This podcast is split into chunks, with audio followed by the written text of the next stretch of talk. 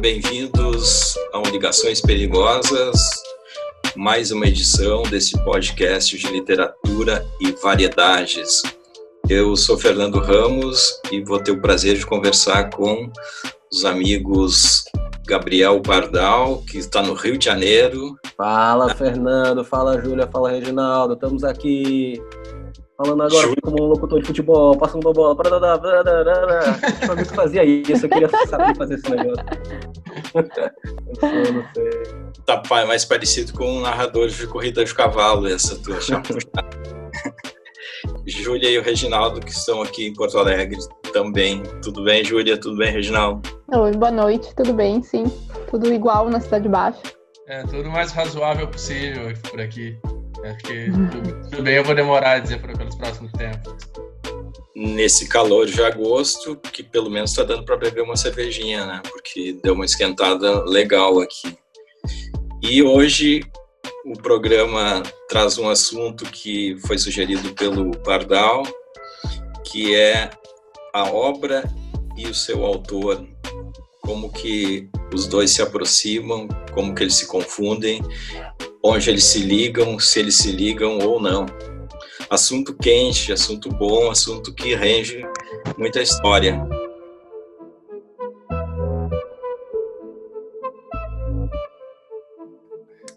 no livro A Literatura Nazista na América, né, o escritor Roberto Bolanho criou uma antologia de escritores simpáticos ao horror, ao terror. Ele descreve perfis fictícios de escritores de um cânone igualmente inventado que flertavam com fascismo, com nazismo, fascismo. E nesse A Literatura Nazista na América acaba sendo, por isso, um livro sobre o mal. E nesse enredo, Bolanho tira a literatura de um lugar sagrado, altíssimo, assim, né? Mostrando como também pode, como, como a literatura também pode estar no contexto da barbárie. Porque, assim, ideias horríveis, nefastas, estão por aí, né? Às vezes sendo gritadas por um desequilibrado presidente, vamos supor, um exemplo assim, sei lá, imaginando, desequilibrado presidente ou um talentoso escritor ou artista. E daí que volta uma questão que para mim é infinita, que é é possível separar a obra do autor ou o autor da obra? Eu divido essa questão em duas porque para mim são formulações bem diferentes, a obra do autor, separar a obra do autor ou o autor da sua obra. Eu particularmente leio de tudo. Como não estou assim nessas minhas leituras à procura de um guia ou de uma verdade absoluta, eu consigo me conectar com tudo que eu leio sem precisar concordar e nem achar que se eu não concordo é porque é ruim. E acho meio assim broxante quando eu cito algum autor que eu li, ou que eu li, ou, ou, ou, cito alguma passagem que eu acho maneiro de alguma coisa que eu li, e aí os, os meus amigos vêm e desprezam porque essa pessoa, esse autor, a autora é o liberal ou é comunista Assim, não seria tolice desprezar bons pensadores por conta de suas convicções serem diferentes das nossas?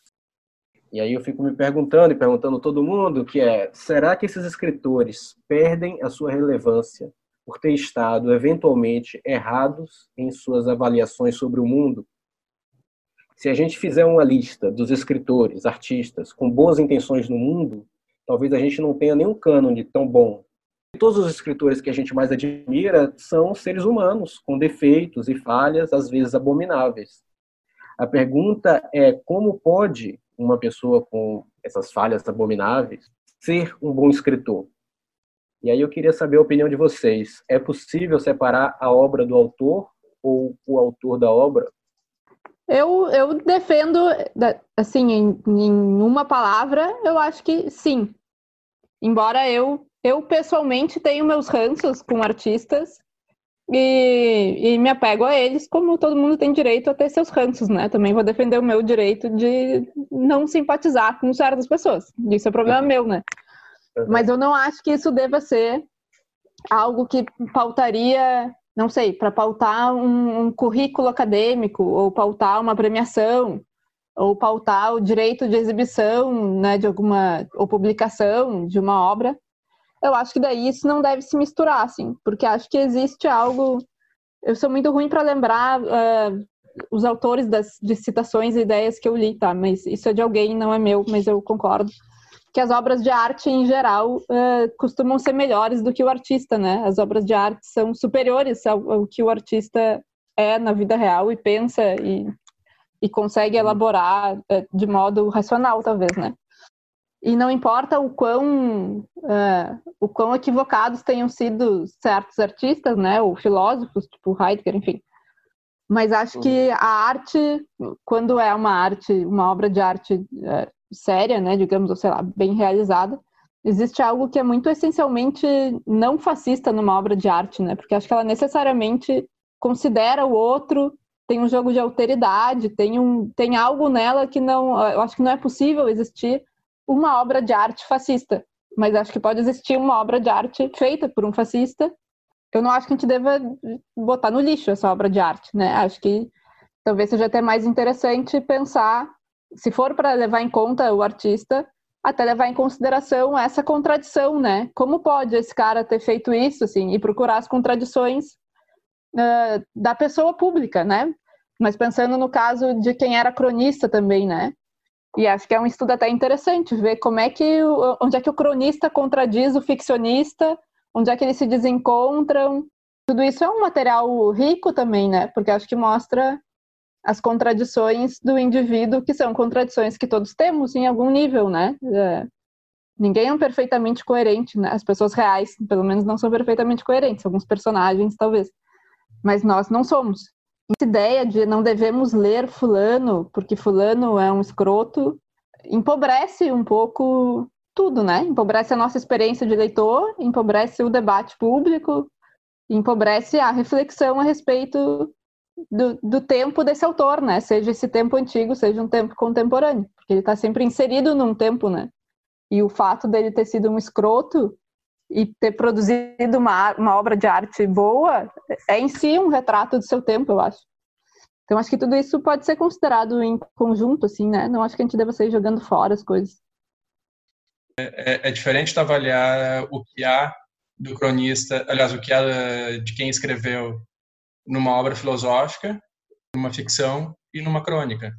Né? Um filósofo dizer que aquele texto filosófico dele não representa o que ele pensa é, uma, é a mais pura contradição, é, uma, é, é a mais pura ficção, né? Já, já ficcionistas me parece que têm esse direito de dizer assim, olha, eu não penso nada disso que, que, que, que esses personagens estão fazendo. Eu imaginei essas situações, inclusive para provocar um debate, inclusive para convidar vocês para conversar sobre o assunto. Acho que isso, isso, isso já é um ponto de descolamento de, de autoria e, e obra. E, e, nesse sentido eu venho me colocar muito né, na, na, defesa da, do direito da ficção, assim, de direito de inventar qualquer história, de tentar criar qualquer situação possível, inclusive para que para que essas ideias possam ser trabalhadas, né? Porque é, é, entrando numa, numa psicologia de boteco, é, se a gente começa a ter é, assuntos proibidos e assuntos que não podem ser tratados, esses assuntos começam a ser recalcados, eles vão voltar de algum modo. De algum modo eles vão aparecer. Uhum. Então, é, é, é, preciso falar das coisas. Não falar das coisas é, é, é perigoso também.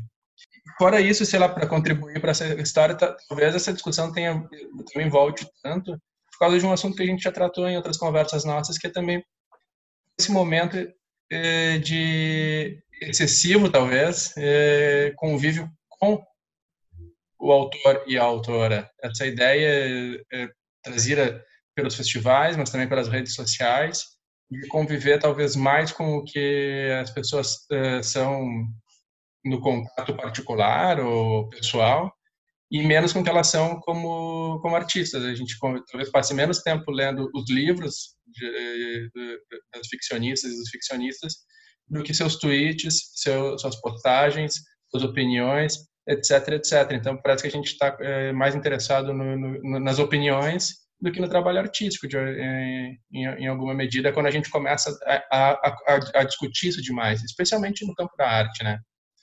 É, eu acho que tu levanta pontos bem definitivos, assim, né? Um filósofo realmente seria mais difícil de separar, eu acho, porque o filósofo, em geral, está ali pensando modos de viver, né? Ao contrário do artista que pode estar tá fazendo qualquer outra coisa, né? E acho que isso da proibição, que tu comenta uh, o problema de silenciar certos assuntos, né, que eles recalcam e voltam, acho que tem outro risco, que é uh, se a gente começa a proibir certas coisas, certos assuntos de um certo grupo, digamos, a gente nunca sabe quando isso vai se voltar contra nós, né? Quando seremos nós os silenciados, né? Que, que acho que é um. A gente está vendo isso hoje no Brasil, né? É, acho que de certo modo sim, né? Essa polarização política, acho que é um pouco disso, assim. Quem é que pode falar?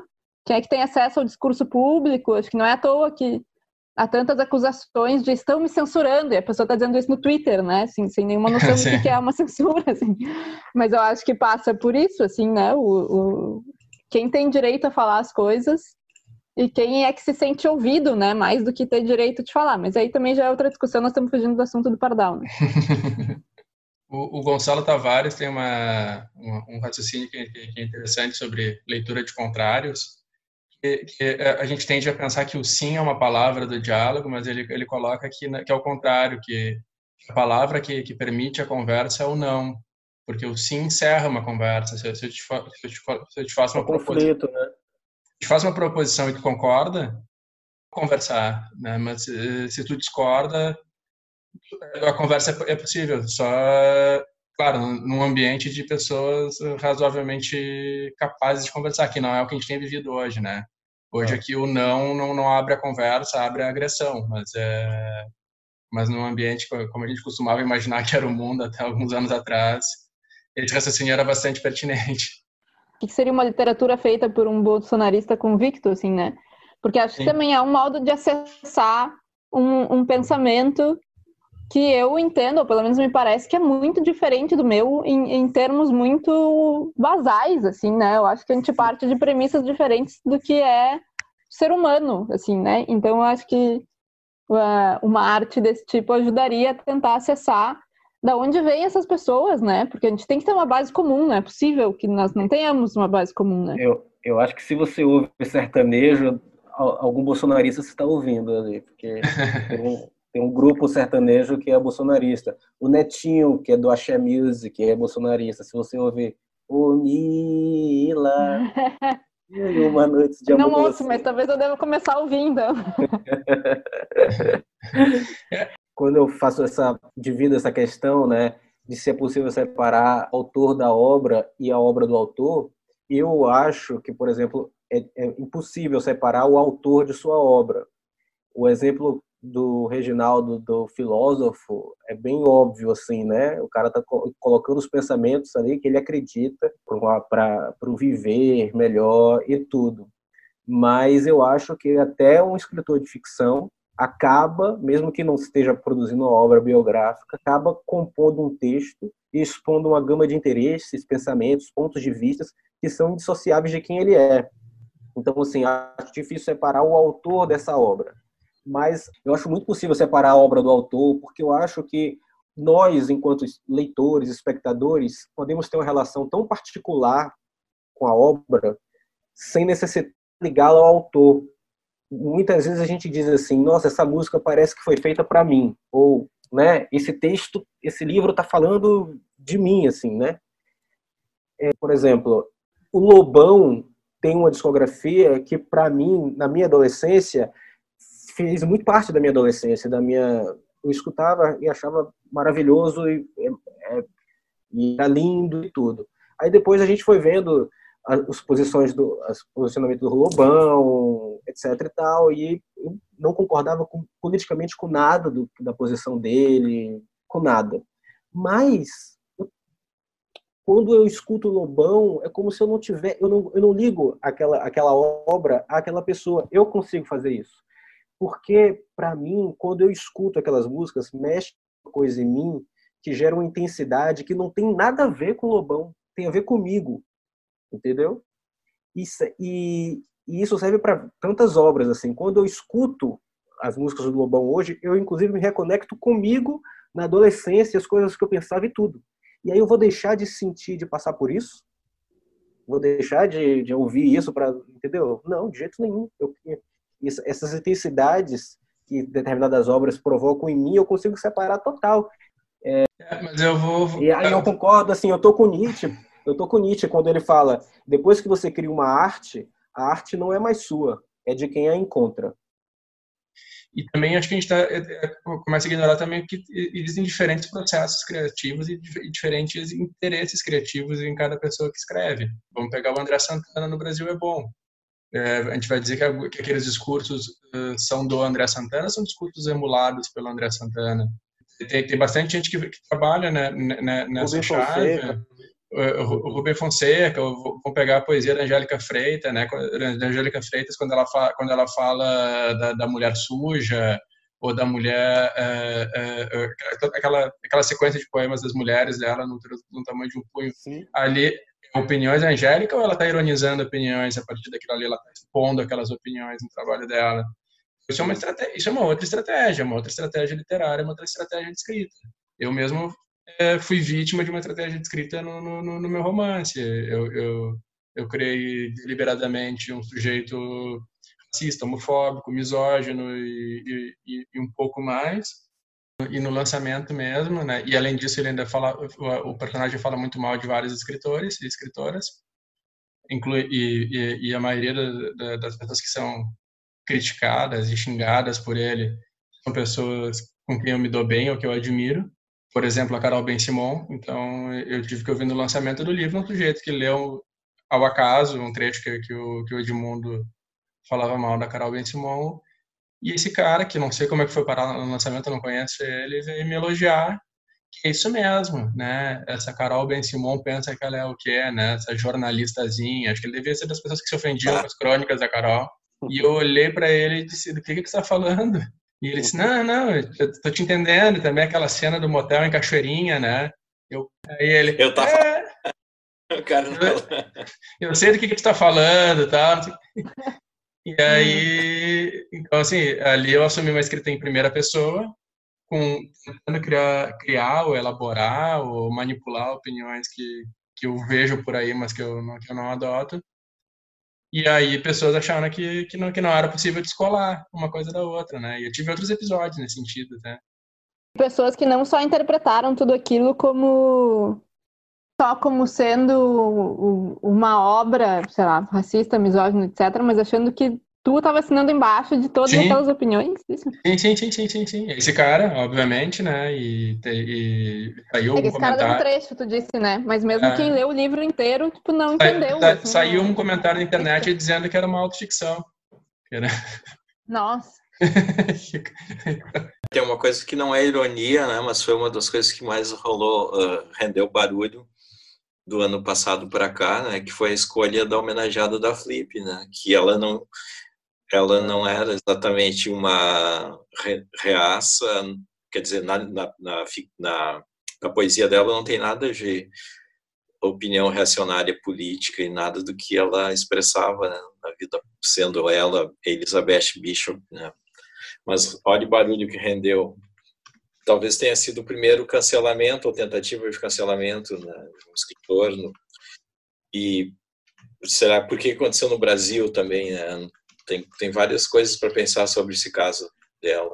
Acho que essa a coisa de homenagem também é um pouco mais complicada, talvez, porque a homenagem em geral é o artista é. e não a obra, né? E aí acho que é difícil não misturar as coisas. Eu não tenho uma opinião muito formada a é, é. respeito de todo esse imbróglio, assim.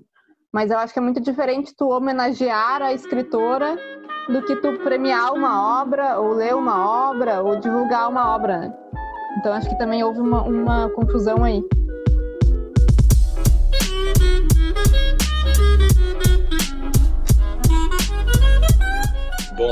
Isso então, galera. Esse assunto Elizabeth Bishop, homenageada da Flip, renderia pelo menos mais um programa, mas a gente está no tempo de encerrar. Foi muito massa essa conversa. Pardal trouxe esse assunto instigante. É isso, valeu, amigos. A saída é fazer heterônimos e aí é isso. De repente publicar em inglês lá fora, traduzir seu texto e aí você vai ser lido aqui no Brasil. Ou aceitar que agora é assim, né? Esses dias uma amiga me disse que antigamente todo mundo tinha 15 minutos de fama, hoje em dia todo mundo vai ter 15 minutos de cancelamento. Acho que a gente tem que É, é. é isso, talvez a gente tenha que antecipar o nosso para passar logo isso. É. Não vamos ser cancelados pela Covid, pelo amor de Deus. Qualquer é, outro. Valeu, valeu, valeu. Muito obrigado aí a todos que escutaram também. Até a próxima. É isso. Até a próxima. Valeu, gente. Até a próxima.